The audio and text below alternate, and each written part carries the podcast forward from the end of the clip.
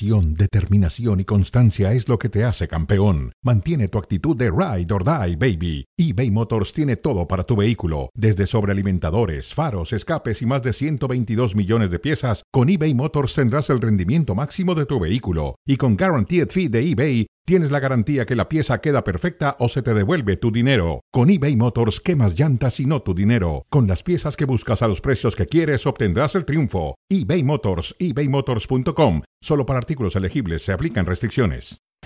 Damas y caballeros, bienvenidos, bienvenidos a Cronómetro. Aquí estamos como todos los días para discutir, analizar y, por supuesto, llegar a fondo y a nuestra verdad, que no es la verdad absoluta, en temas del mundo del deporte. Saludo con mucho gusto a Pablo Viruega. Pablo, ¿cómo estás? Saludos en Bristol.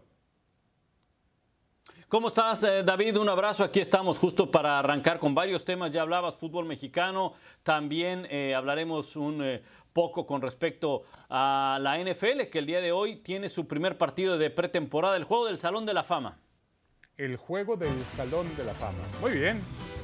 Ya empieza la NFL, ya los veo muy emocionados a todos los especialistas. Bueno, ¿quién se enfrenta a los Raiders contra contra Kansas City? Contra los Jaguares, los Jaguars. Ah, Jaguares No, de contra Jacksonville. Jacksonville. Bueno, aquí Sí. en el fútbol mexicano tenemos un Atlas Querétaro. ¿No te interesa? Por ahora no, David. Es el bicampeón del fútbol mexicano, es el bicampeón Eh, del no, fútbol mexicano, por favor. Bueno, tenemos Es un programa interesante. sí, no, no, hablar- Atlas, Atlas. Hablaremos La de la Liga. MX, hablaremos de lo que pasó ayer en esta League's Cup, que fue un auténtico negocio en Los Ángeles, en el SoFi Stadium, ahí en el Estadio de Fútbol Americano. Llevaron 71 mil personas a América y Chivas. Bueno, América, Chivas, Galaxy y LAFC, por supuesto. Y hablaremos también de las declaraciones de Ricardo Peláez. Estará con nosotros Paco Gabriel de Anda en el estudio. Bueno, estamos listos. eh, Pablo, arrancamos con Chivas. Tocó fondo Chivas. Ayer perdió dos goles por cero.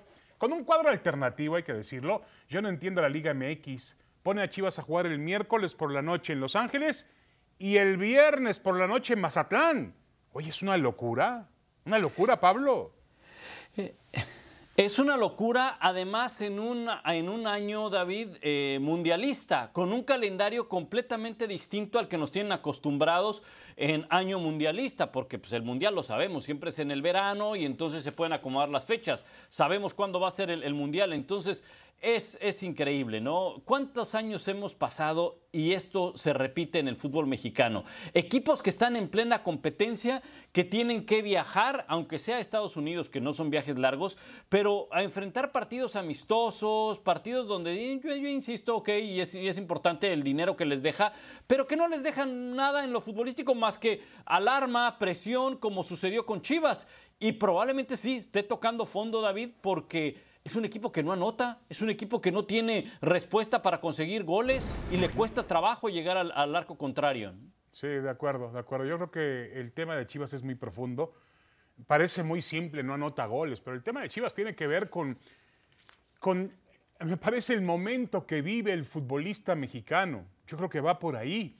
Ya vamos a analizar un poco más adelante, Pablo, declaraciones de Ricardo Peláez que le dio a TV Azteca aquí en México con respecto a la situación, cómo ve la situación de Chivas. Pero yo creo que es, Chivas es un reflejo del futbolista mexicano. No podemos separar a Chivas del fútbol mexicano porque Chivas es el único que se la juega únicamente con mexicanos.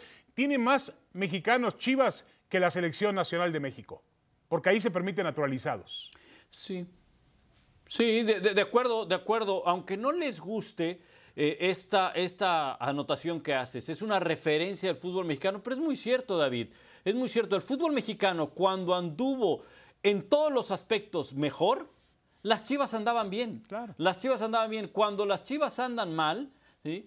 no quiere decir que todo el fútbol mexicano, pero la principal cantera son precisamente los jugadores mexicanos. Y encuentras hoy en día muchos problemas para, para, para encontrar jugadores mexicanos. No hay delanteros, no hay jugadores que puedan salir por la constante, el constante número de extranjeros, el vicio que hay, o más bien la mafia que hay entre promotores, técnicos y directivos que cierran los accesos para que salgan jugadores, pues entonces ¿de dónde se puede nutrir Chivas? Ahora- más que de su cantera, más Sí. que de su cantera y a veces no le es suficiente. No, y dicen que Chivas antes tenía los mejores futbolistas mexicanos posibles. Sí, hoy no los tiene porque además, si va por ellos, pues le dicen, oye, cuestan tanto. Y realmente tampoco vemos, Sí. tampoco vemos que la empresa que está atrás de Chivas, OmniLife y el señor Amaury Vergara estén en época para despilfarrar dinero. Y, y- no, y tampoco, David, te voy a decir algo. Eso, eso es cierto y lo sabemos tú y yo, y, y tú lo has dicho muchas veces. Muchas veces, muchas veces, esos jugadores que los tasan tan alto, ni cerca están de lo que valen, ¿eh? Ni cerca. No, no, no, de acuerdo, pero bueno, pero es normal. Si, si tú vas a comprar una, una piña al mercado y obviamente no hay demasiada producción de piña, pues la, y la piña viene Sí, te va a salir más cara. desde Hawái para comprarla, te va a salir la piña mucho más cara. Si hubiese más cantidad, pues esos jugadores estarían mucho más baratos y accesibles para Chivas. Y también es otra realidad que su... Ya ni me digas que. ¿Qué pasó? No, no, ya ni me digas que acá las piñas en Bristol sí son caras, ¿eh? No, sí, claro. Bueno, si vieras la piña que me comí yo aquí en México en la mañana, bueno, te llevo unas, Pablo, no te preocupes. Bueno, hablemos de Ricardo Cadena, hablemos de Ricardo Cadena, eh, precisamente el técnico del Guadalajara, eh, las cosas no andan bien. Eh, cesarlo, te, te diría, cesar a Cadena, ¿resolvería este problema? Yo no estoy tan seguro de eso. Porque acabamos de, sería una contradicción, acabamos de decir que el problema de Chivas son los futbolistas. Sí. Y ningún entrenador tiene una varita mágica. Que yo conozca, ninguno tiene una varita mágica para cambiar las cosas por arte de magia. Pero también entiendo a aquellos que dicen, y lo respeto ese punto de vista, Pablo, que cuando el barco se está hundiendo es mejor tener a un capitán experimentado, un capitán con, con blasones, y que Cadena no deja de ser para muchos un técnico interino. O al menos que no ha experimentado, David, esta situación de que un equipo no responda, de que un equipo no esté dentro de los 15 mejores, dentro de los 10 mejores, cuando además la exigencia para Chivas es esa, independientemente de cómo esté el mercado, independientemente de cómo estén los refuerzos, Chivas siempre debe estar peleando los primeros lugares porque su tradición, su historia eh, y demás los, los pone eh, eh, en esa situación. No quiero decir que los obliga, pero sí los compromete a estar ahí. Entonces, Cadena no es un técnico que haya estado en una situación así y que a lo mejor le está costando trabajo. Tú puedes traer un técnico que haya estado así, ¿no? Que ya lo hizo Chivas precisamente con Bucetich, ¿verdad? En algún momento. Pero también pasa por el tema de los, de los jugadores. ¿Realmente tienen el talento para poder salir adelante? O sea, tú cambias al entrenador y el entrenador puede sacar provecho de estos jugadores o realmente es tratar de sacar agua de las piedras? Sí, yo, yo, yo creo que eh, cuando Ricardo Peláez salió a comprar jugadores de fútbol con lo que el presupuesto que era interesante que le dio a Mauri Vergara, creo que no escogió a los jugadores correctos. Yo creo que no era traer tanta cantidad, sino buscar jugadores de calidad. Pero bueno, a ver, en ese sentido te puedes equivocar. Eh, me parece que fue un error. Si, vamos, si hurgamos en el pasado y con el periódico abajo del brazo, pues somos genios, ¿no? Pero a mí me parece, Pablo, que nunca debieron haberse desprendido de Alan Pulido, que Rodolfo Pizarro también te- se tenía que haber quedado en el equipo, que Orbelín Peñeda tampoco tenía que haber sido negociado a Cruz Azul. Son jugadores que hoy le darían a Chivas un panorama diferente. Sí, de- de- de- completamente de acuerdo. Da- de- darle personalidad, darle, eh, a pesar de que las cosas no estén saliendo bien en cuanto a resultados, pero que tengan la personalidad para poder salir adelante. ¿no? Correcto.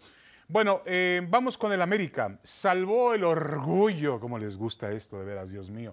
Salvó el orgullo del fútbol mexicano ayer ganándole al LAFC de Gareth Bell, de Carlos Vela, de Ana Vela y a Ochoa intercambiando sonrisas. Salvó el orgullo el América del fútbol mexicano, porque nos encanta decir eso, Pablo. No, más bien se salvó de una cantidad de críticas, ¿no? Eh, Es eso, ¿no? Porque el orgullo del fútbol mexicano eh, se ha perdido, creo yo, y se perdió en gran parte en este verano, y se ha perdido en los últimos años, porque hoy en día el duelo en lo que sea Estados Unidos-México en fútbol es parejo, David. Ya no es como hace años, ¿te acuerdas que hace años decías, bueno, ahí por ahí le cuesta trabajo? Ya es parejo, ya es parejo y hasta con temor de que puedan, temor no del mío, ¿eh? yo no, No. pero temor de muchos de que la selección le vaya a pegar, eh, eh, vaya a perder contra Estados Unidos, como ha ocurrido recientemente. Es decir, el orgullo del fútbol mexicano se, se perdió ya desde hace tiempo. ¿no? Lo que salvó a la América fue un partido amistoso y una lluvia de críticas de sus opositores. Sí, fue un partido para hacer un negocio, hay que tomarlo eh, de esa manera. El negocio salió muy bien, ahí estuvieron los de Chivas, los del América, los del Galaxy, los del LAFC en un estadio precioso que Pablo conoce muy bien. Y bueno, este, a final de cuentas, eh, la realidad es que para mí el América no salvó ningún orgullo. y yo creo que hay que entender que cuando se enfrentan clubes, tampoco es un enfrentamiento entre el fútbol mexicano y el fútbol de Estados Unidos. Es una competencia de clubes. Estoy de acuerdo, con Pablo. Se han recortado las distancias en todos los niveles, en clubes y en selección. Y eso para el fútbol mexicano tiene que ser benéfico, Pablo. ¿Para qué te sirve un vecino con el que vas a hacer muchos negocios, muchos partidos, un mundial de fútbol? ¿Para qué te sirve un, un vecino fregado en temas futbolísticos? Al contrario, que esté rebosante, mm. fuerte y que te compita. Sí, lo entiendo, lo entiendo eh, y, lo comparto, David, como espectador. El tema es que la gente del fútbol mexicano no lo ve así. ¿Eh? No lo ve así, no, solamente por el tema, por, un tema de humildad, porque ellos se creen que son mejores que, que el fútbol estadounidense, que el fútbol soccer estadounidense. Y el tema y los resultados recientemente nos dicen lo contrario. Bueno, pero, lo contrario. ¿de quién estás o sea, ya no son infinitamente mejores. ¿De quién? ¿A quién estás acusando? Del ámbito, del, del ámbito del fútbol mexicano, David. Y ahí englobo directivos, jugadores, exjugadores, eh, ex técnicos. O sea, ¿Cuántas pláticas ya no, le sigas, Ya no le sigas. Con ¿eh? gente con la que. Ya no le sigas porque ya el siguiente. Que hemos ya sé para dónde ibas, ya no le sigas, ¿eh? No, no, no, David, es que es la verdad. O sea, a ver, lo ponemos sobre la mesa y de inmediato la gente que está metida en el fútbol mexicano brinca y dice, no, ¿cómo, cómo se te ocurre pensar que los, que los estadounidenses son mejores? No. Ah, caray. Y mira lo que ha pasado últimamente. No, no, pero yo creo que cada día hay una mayor eh, conciencia de las cosas, ¿no? Yo me parece que sí. No podemos tapar el sol con un dedo. La realidad es esa. El fútbol de Estados Unidos ha mejorado notablemente y hoy le compite al fútbol mexicano. Y lo del América está lejos de ser que salvó el orgullo del fútbol de México. No, no, no. La América ganó un partido muy cerrado y lo ganó por penalties y fue un partido para un negocio y nada más. Y y nada más. Oye, hablando del América, David, y hablando de Fernando Ortiz, su técnico, siempre, bueno, no siempre, sino recientemente han, tenido cualquier cantidad de amistosos durante el inicio de la temporada y los resultados no son del todo buenos para Fernando Ortiz con el América. A ver, ya no hay más amistosos. Sin amistosos podemos decir que se acabaron las excusas para el, torneo local, porque al final pues podrá irle a empatar al, Real Madrid, podría irle a ganar a, Los Ángeles, a quien tú me digas y todo eso. Pero si este equipo no es campeón, la gente se le va encima y piden la cabeza de Ortiz o del que esté como director técnico.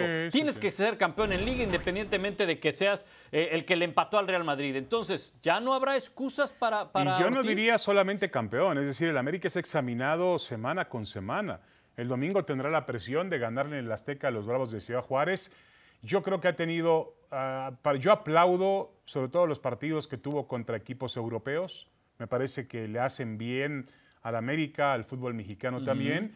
Eh, me parece que el partido de anoche era inapropiado, innecesario, o sea, no, no, no, no tenía razón de ser, pero bueno, insisto, fue parte del negocio.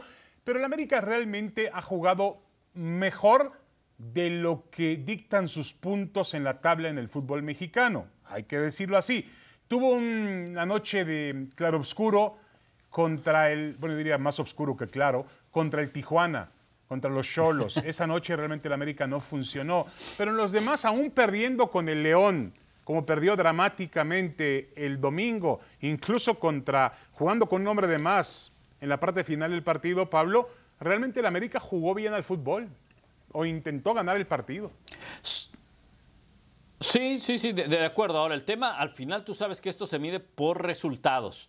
Y si el equipo no está en una eh, posición con la cual pueda eh, competir o llegar lejos en la liguilla, para eh, el nivel de los aficionados, para el nivel y la exigencia de los mismos americanistas, casi, casi es un fracaso, ¿no? Entonces, el tema es que, como tú bien dices, estos partidos amistosos le cuesta trabajo, independientemente de que haya dejado algunos jugadores en la Ciudad de México, que son los que van a enfrentar la liga en el próximo fin de semana, pero pues no puedes concentrarte de, lleno en un torneo que pues sigue siendo muy importante para los equipos mexicanos, el, porque además no tienen otros torneos, ¿eh? o sea, dijeras, bueno, van a la Copa América como antes o qué sé yo, pero pues si no ganan el torneo de liga, pues entonces no gana nada.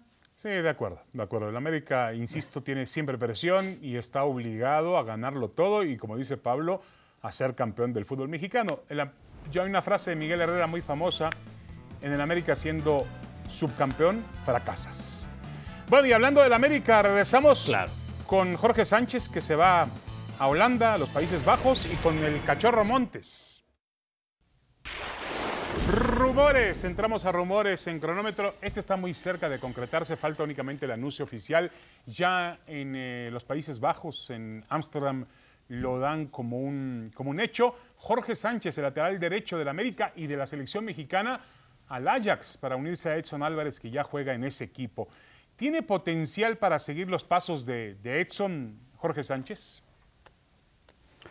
Sí, yo creo que es, un chico que, puede llegar. Eh, lo importante, fíjate, llega a un club de mucha tradición, llega a una buena liga como para poder tener su, su primera experiencia en el fútbol europeo. Por lo tanto, creo que es un, es un buen negocio.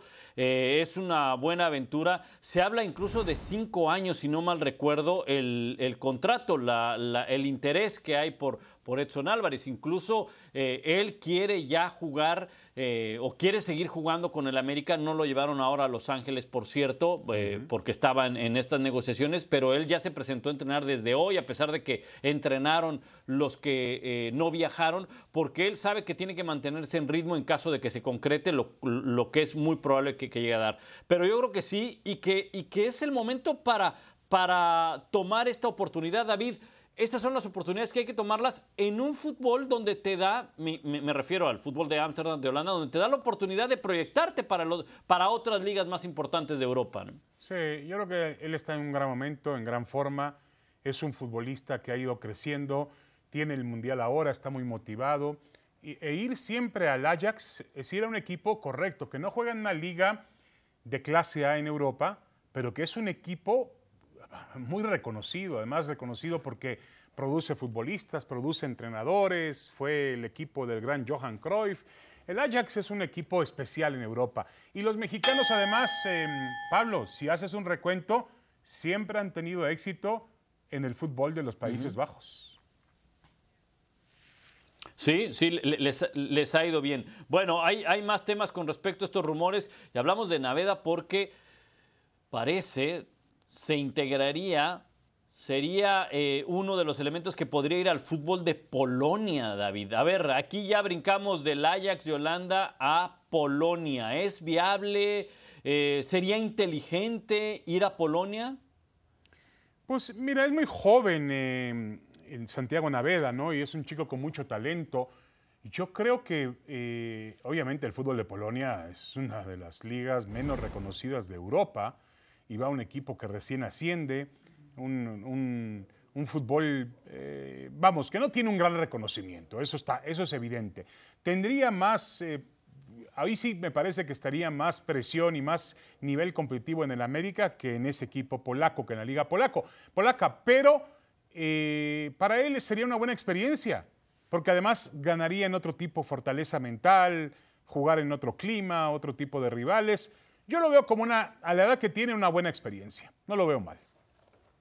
Sí, e, e, eso es muy importante. La edad, la edad le da la oportunidad precisamente de irse para allá. Mediocampista tiene que 21 años, entonces creo que tiene esa oportunidad para, para poder experimentar y sobre todo, ojo, eh, Ojo que, esto, eh, hay que tomar en cuenta que el futbolista mexicano que va a Europa tiene que seguir estos pasos de ir a ligas inferiores. Muy difícilmente se va a poder ir a las ligas, a las ligas grandes. Y si ahí puede ser el, el, tiempo para experimentar, para ir adquiriendo el conocimiento de cómo se entrena en Europa, cómo se debe llevar la disciplina, eh, las reuniones con los equipos, con el, cuerpo técnico, todo eso lo puede ir preparando para más adelante buscar, yo insisto, otra oportunidad eh, eh, en, otra liga, ¿no? Pero de acuerdo, o sea, como tú dices, quizá Polonia no pueda ser tan atractiva, pero un plan a largo plazo o a mediano o largo plazo sí que lo es. Sí, de acuerdo, de acuerdo. Y, yo insisto, lo que mejor tienen a ver, además de sus facultades, es la edad. La edad le permite tomar ese tipo de decisiones y después, si no funciona, corregir y punto, regresar o buscar otro destino en Europa, ¿no? Ya estando en Polonia, por lo menos ya está en Europa.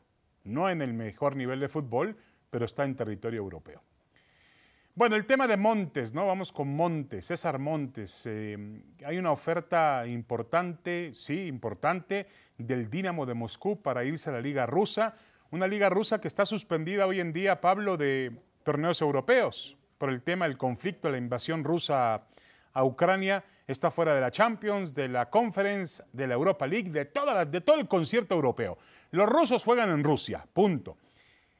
¿Es mejor que Rayados para el Cachorro Montes ir con el Dinamo de Moscú?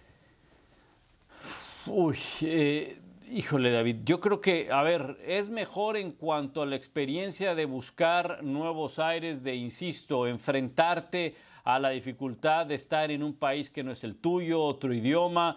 Eh, en algunos casos, no en todos, en algunos casos este tipo de adversidades hace más fuerte no solamente a un jugador, a una persona, en otros casos no y en otros casos acaban por regresarse sin ni siquiera haber terminado el periodo de experiencia o el periodo de, aprendizaje y qué sé yo.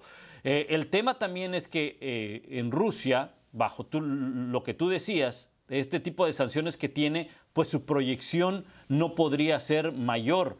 ¿Por qué? Pues porque no tendría esa exposición de jugar en otro tipo de, ligas más que en la local. Que sea mejor que Rayados, pues bueno, Rayados es un buen equipo. Lo que sí es que no sé si sea mejor que la Liga MX, ¿no? Ahí sí no creo. Correcto. No, no, bueno. Eh, a ver, yo creo que a mí me parece que de alguna u otra manera el fútbol ruso también tiene su competencia, por eso quieren, le, quieren pagar tanto del, del, Dinamo de Moscú. Yo también creo que, a ver, el tema de la guerra, pues no, no va a llegarle, no le va a afectar a él. Le va a afectar eh, en, algunas cuestiones que me dijo que, que, en Rusia, en Moscú, que es un país Rusia muy poderoso, pues no tendrán algún tipo de marcas que se han alejado del tema. Hay un asunto por ahí que no hay que dejar de tomar en consideración, ¿eh? y Rayados lo está pensando muy bien. A Rayados, eh, Pablo, lo controla FEMSA. FEMSA es la principal embotelladora del mundo de Coca-Cola. Y Coca-Cola eh, dejó de vender productos en Rusia. Entonces, a ver cómo se vería que FEMSA haga negocios con un equipo, un club de fútbol ruso. Digo, ya me estoy metiendo en otro tipo de asuntos, pero hay que tomar en cuenta también eso porque seguramente, escuchando a Dulio Davino, Rayados también está preocupado por ese tema. ¿Cómo se va a ver que ellos hagan negocio con los rusos? Sí, sí. Eh, pensaría uno que no, pero no se puede dejar a un lado ¿eh? lo, que tú pones sobre la, sobre la mesa. ¿eh? Bueno, vamos a la pausa y regresamos para poner en el detector de mentiras a Ricardo Peláez. Ya está, ya está. Detector de mentiras. Y para detector de mentiras tenemos aquí, por supuesto, a Paco Gabriel de Anda. No porque dices mentiras, Paco, al contrario, verdades. Eh, Pablo de Rioga, adelante, saludos para Paco Gabriel de Anda. ¿Cómo estás, Paco? Saludos. Muy bien, saludos, saludos a los dos. Porque él dice las verdades de frente. Sí, de acuerdo, de acuerdo. Y porque, bueno, vamos a escuchar a Peláez. Yo no estoy diciendo que Peláez diga mentiras, pero vamos a analizar lo que dice Ricardo Peláez por un hombre que yo tengo mucho respeto en el sentido de que me parece un, un profesional que ha logrado mostrar en su puesto director deportivo que realmente ha tomado y ha tenido eh, decisiones interesantes y éxitos rotundos. Sí, totalmente, hasta que llegó a Chivas. En Chivas le ha costado mucho. De acuerdo. Sí, porque lo de Cruz Azul no lo podemos tomar como un fracaso, pues no, no, tuvo tiempo. A ver, la primera frase dice, hay una carencia de liderazgo en el fútbol mexicano, no solo en Chivas, sino también en la selección nacional. ¿Para ti esto es verdad o mentira? Una entrevista que le da Ricardo Peláez a TV Azteca. Verdadero. Verdadero. Verdadero, sí. O sea, en todo el futbolista mexicano. Me parece que, eh, que, en general, en directivos, en la cúpula de la federación, en, los jugadores, en la selección nacional, yo no veo liderazgo que en otras ocasiones sí vi. No tiene que ver con la calidad, Calidad hay. Claro. Liderazgo, no, me parece que no. no Pero hay. yendo directamente a la cancha, Paco, tú, a ver, Héct- Héctor, perdón, eh, Pablo, perdón, Pablo, nada más esto. Héctor Herrera, Andrés Guardado, eh, Chucky Lozano, eh, bueno, no sé, Corona, eh, Jiménez, eh, Ochoa en la portería, ¿no son jugadores de, per- de- de liderazgo? Son jugadores extraordinarios de otro nivel, eh, con más de tres o cuatro copas del mundo, pero en este momento no han ejercido ese liderazgo que se requiere en un momento eh, complicado para el fútbol mexicano. Correcto. Pablo, Sí, mira, eh, Paco dijo algo bien interesante. No hay personalidad en varios de los aspectos. Yo recuerdo hace mucho cómo eh, los directivos del fútbol mexicano tenían un peso bien importante, no solamente en la Confederación, hasta incluso en FIFA lo tenían. Ahora, en el terreno de la cancha, ¿qué es lo que, es lo que nos interesa? Yo tengo bien grabada, Paco, tú estuviste ahí y, y lo conocemos todo eso.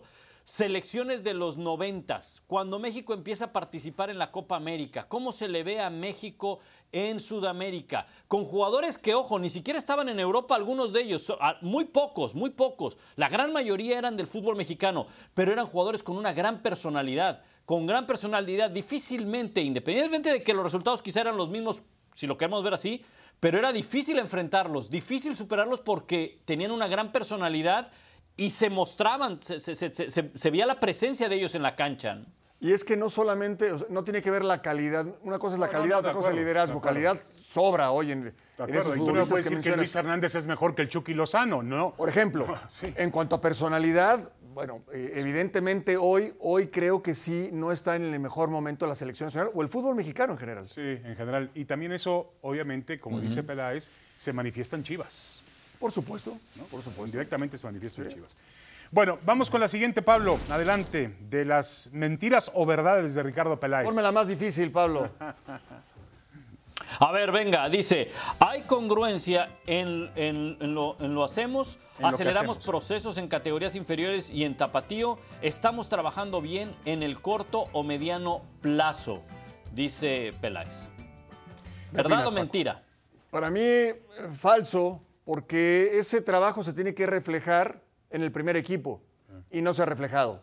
Ese trabajo de fuerzas básicas, del tapatío, se tiene que reflejar en el primer equipo y no se ha reflejado. Ahora, Paco, eh, eh, finalmente, cuando tú adelantas o aceleras los procesos con chicos jóvenes, Sí, puede ser contraproducente. puede ser un peligro. Sí, puede ser Cuando tú contraproducente. llevas Hay- un, chico, lo llevas a debutar y dices, le pones la responsabilidad de presión, vas a ser ahora Está, figura de Chivas. Por supuesto, el, el- el- el cubo, ¿se acuerdan del cubo? ¿Se no. acuerdan del, del Güero Fierro? Por mencionar dos que me vienen a la- ahorita a la Esos mente. iban para ser figuras. Sin duda. Y no, no, no se consolidaron, yo creo que, se, que los precipitaron. Sí. Pablo. Sí, y, y- y- mira, hace un momento decía eh, algo David, y, y lo comentábamos también aquí, ¿no? Eh, pasa también un poco por el tema del fútbol mexicano, y caemos en el punto anterior, la falta de personalidad, quizá la falta de determinación, la- las carencias que hay a veces en el fútbol mexicano por...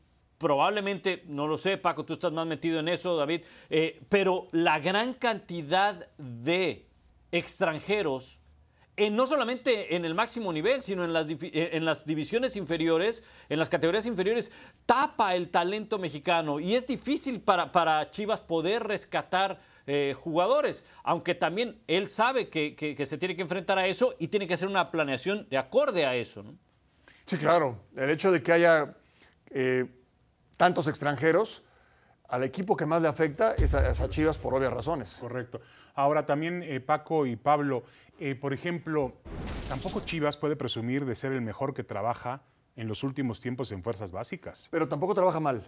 No, pero ¿no te parece que el Pachuca ha producido mejores jugadores? Bueno, los ha exportado, han trascendido. Inclusive el de Santos. eh, Sí, de acuerdo, Santos Pero, también. pero Chivas trabaja bien en fuerzas básicas. Hay que ver la cantidad de jugadores que hoy tiene de fuerzas básicas. Pero es muy difícil competirle a equipos que traen hoy 5, 6, 8, 10, 12 extranjeros. Claro. Es claro, muy complicado. claro, totalmente. Pero para ti Chivas trabaja bien en Sí, fuerzas básicas. sí, sí, sí. Muy bien. Vamos con la, la última frase de Ricardo Peláez. En un momento de mucha. Es un momento, o en un momento de mucha presión, ya renuncié. A Mauri no lo aceptó. No voy a renunciar cada 15 días. Tiene razón. Él tomará la decisión cuando sea adecuado, cuando me tenga que ir, dice Ricardo Peláez. ¿Verdad o mentira lo que dice aquí el director deportivo de Chivas? Bueno, él seguramente está diciendo la verdad, Seguramente le está diciendo la verdad. Lo que yo considero es que cuando tú renuncias, tú renuncias. No depende de la persona si te la acepta o no. Si tú renuncias, tú renuncias. O sea, tú no pones una renuncia para que te rechacen no, la renuncia. Claro que no. claro que no. Si tú renuncias, tú renuncias. Entonces, eh, bueno. Y, y, se supone que cuando renuncias es que ya no tienes, ya no tienes fe en el trabajo que estás haciendo. No, el día que yo digo no puedo, no puedo. O no te gusta cómo está trabajando, o, o, hay algo que no te está pareciendo o que no te está acomodando. Pero si tú renuncias, renuncias. No de, Tu renuncia no depende si te la aceptan o no. Sí, de acuerdo, de acuerdo. Pablo. Sí, sí, porque además David y Paco, esto podría servir, digo, no lo creo porque sabemos que Ricardo es muy profesional en ese sentido y lo conocemos, pero incluso hasta ser, podría servir de, de, excusa, ¿no? Decir, oye, yo en algún momento renuncié y no me lo aceptaron, ¿no? Sí. En algún momento yo sabía que este barco iba en picada y bueno, pues yo me quedé aquí, pero yo ya había tomado mi, mi, mi, salvavidas, yo ya estaba en mi bote y no me dejaron ir, ¿no? Entonces, yo estoy no, de acuerdo pero decir con Paco. que, que, él ya Eh, renunció además, yo no- es, un mensaje, hasta, no sé, Pablo, hasta pero- equivocado para los futbolistas. Sí, claro. Es un mensaje equivocado. ¿Cómo Sí, que de ya, no- ya, ya tiraste el arpa, ya a- dijiste eso- no puedo más? Exacto. A eso iba. ¿Con qué motivación? Deja tú los, los, los jugadores, que es un punto bien importante. ¿Con qué motivación podría ir el mismo Peláez sabiendo que en algún momento él ya dijo, ya no más, ¿no? Ya Porque no además puedo"? recordemos que hay un antecedente.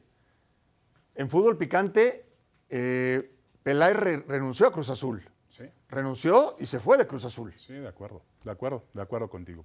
Bueno, el día que tú te fuiste de Chivas, tú renunciaste a Chivas. Sí. Así fue. Bueno, que no quería mencionar mi caso, ¿no? Pero No, no, no, que si también fue renuncias, igual. renuncias. Fue igual. Tú no te gustó algo que se manejaba ahí, dijiste me voy. A algún lado. Igual te hubieran dicho no te aceptamos la No, renuncia. me lo dijeron.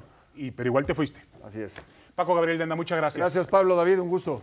Bueno, vamos a una pausa, Pablo, ¿te parece Saludos, bien? Paco. Regresamos con los Pumas que están Venga, listos. vamos a una pausa. Bueno, espero que estén listos para jugar el- ante el Barcelona el domingo.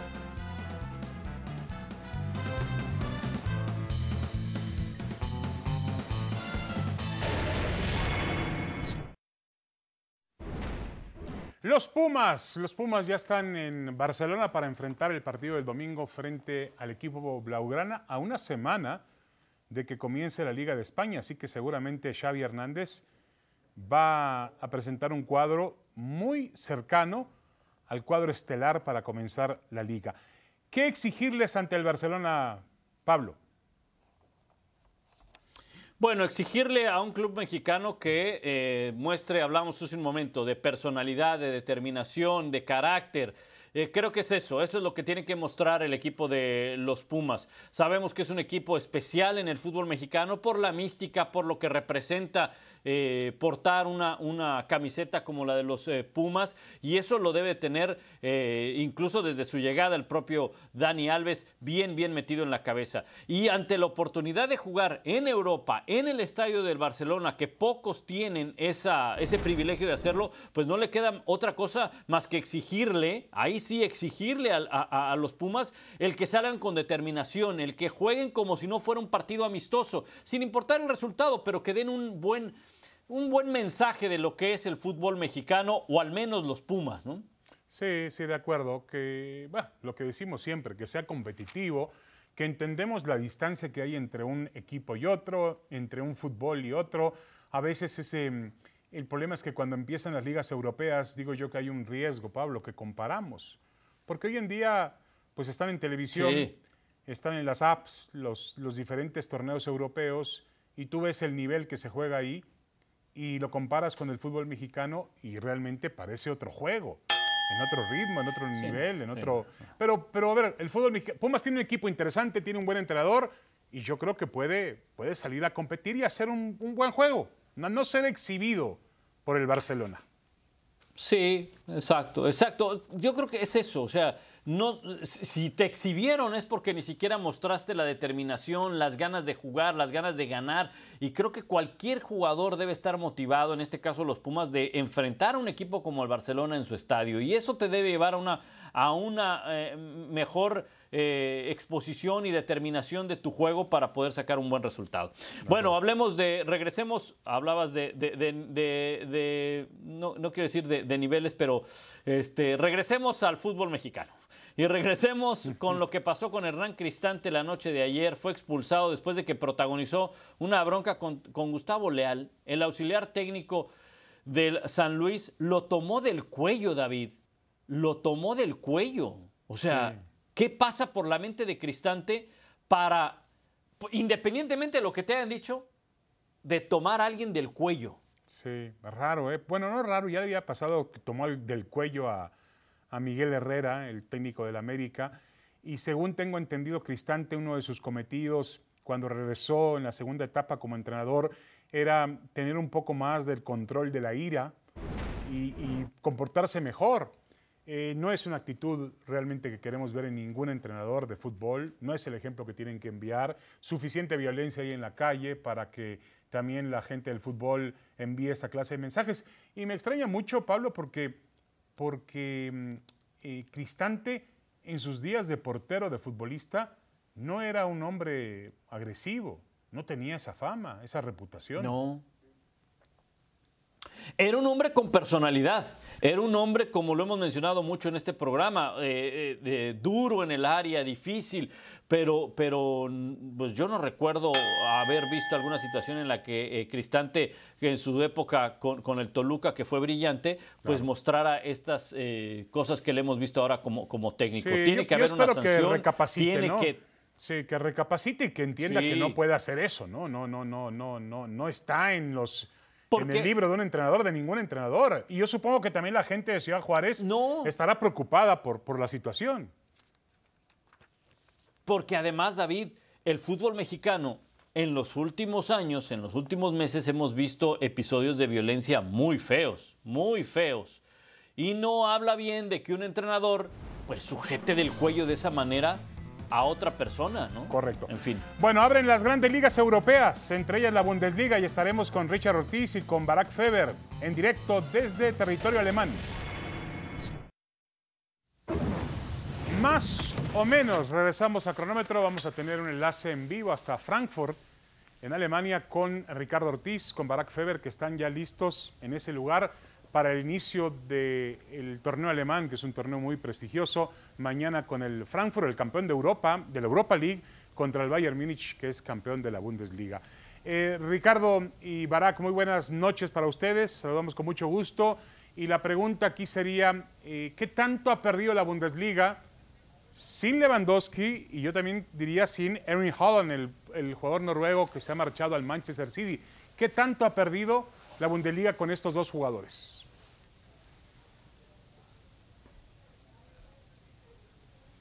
Hola David, hola Pablo, un fuerte abrazo para los dos. Eh, y perdés con, con dos superfiguras que se van, pero al final del día Barak lo puede llegar a explicar mejor que eh, el, el Bayern trae a Mané, sigue siendo un candidato a quedarse con la Bundesliga, uno de los grandes candidatos en la Champions League. Y el Dortmund es el Dortmund, el Dortmund compra barato y vende caro y ahí está y siempre está peleando en todos los frentes.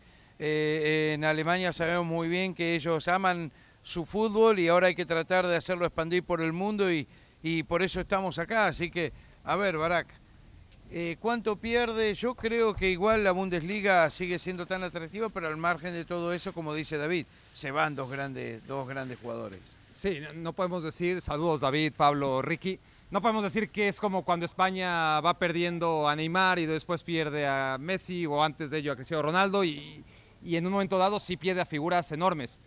A nivel Bundesliga sí que pierde a sus dos grandes goleadores, los dos que marcaron la pauta en los dos últimos años, el caso de Holland y Lewandowski mucho más. Pero yo creo que también puede ser una oportunidad para estrechar un poco las distancias. Vamos a ver, el- como tú dices, el Dortmund ficha muy bien. Son futbolistas que ahora mismo no tienen el conocimiento global que no tenía Holland hace tres años cuando llega al Dortmund. Pero ya veremos en dos, tres años dónde están los fichajes de hoy de- del Dortmund. Mientras que el Bayern sí, pierde a Lewandowski, pero gana a Mané, ni más ni menos. Y gana a Gravenberg, y gana a De Ligt, y gana a Mazraoui. Y el Bayern Ahora, cada año eh, es más yo, fuerte. yo- yo les pregunto, ¿esto pudiera emparejar una liga? Porque pues estamos hablando que los últimos, ¿qué? 10 torneos, el Bayern ha dominado, es un equipo del cual pues yo quiero pensar que sí, sí compite en su liga, le interesa ser campeón definitivamente, pero tiene, tiene la mira puesta en la Champions League, el Bayern. Pero para los demás que están en, la liga, ¿les favorece estas salidas de jugadores de, Lewandowski? ¿Pudiera ser un poquito más pareja la liga o pudiera haber otro equipo que pueda eh, quitarle eh, el reinado al Bayern? Sí, a ver, Pablo, te contesto. En, España es Real Madrid, Barcelona. En Italia es la Juventus y el Inter y el Milan, no mucho más. En Holanda es el PSV y el Ajax.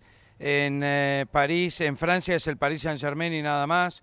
Y, en Inglaterra ahora se están escapando dos equipos, que es el City y el Liverpool. Se da que en Alemania es el Bayern. En yo creo que en el fútbol mundial, el fútbol europeo, se da eso hay dominio absoluto histórico. Ahora, contestando tu última pregunta, desde mi punto de vista, que se vaya Lewandowski, llega Mané y se le abre un poco más la puerta a los demás equipos, como al Antra que está mejor, el Leverkusen que está mejor, el Leipzig que sigue creciendo, los estadios se llenan, son preciosos. La, eh, yo creo que puede ser un año que le va a costar más de esos nueve años, diez años consecutivos decir que ganó la Bundesliga el Bayern esa es mi opinión, ¿eh? que del último tiempo. Pero tendría que pasar por un colapso del Bayern. Es decir, no es tanto lo que pueda hacer el Dortmund, lo que pueda hacer el Arbe Leipzig, que, que siempre son los dos equipos que en los últimos años han estado menos lejos de evitar los 10 títulos consecutivos de Bundesliga que lleva el Bayern. Siguen estando muy lejos y creo que seguirán estando lejos a menos de que el Bayern colapse. Si, si el Bayern tiene problemas como tuvo con Nico Kovac, de todas formas salieron campeones, ¿eh? Dos veces en la peor, entre comillas, etapa moderna del Bayern. La Bundesliga, como dices Pablo, no es objetivo. El, Bayern tiene que ganar la Bundesliga y algo más, porque no puede permitirse lo que ocurrió la temporada pasada, en donde ganó la Bundesliga y nada más que la Bundesliga. Correcto. Y un equipo alemán, el Frankfurt, que veremos mañana, va a jugar la próxima semana por la Supercopa Europea contra el Real Madrid. Bueno, invitados para mañana a las 2.30 tiempo del Este, ESPN Plus. Desde Frankfurt estarán Ricardo Ortiz y Barack Feber para la transmisión del Eintracht de Frankfurt frente al Bayern Múnich. Y el sábado tenemos el Borussia Dortmund contra el Bayern Leverkusen, doble programación de la Bundesliga. Muchas gracias Ricardo, gracias Barack. Buenas noches en Frankfurt.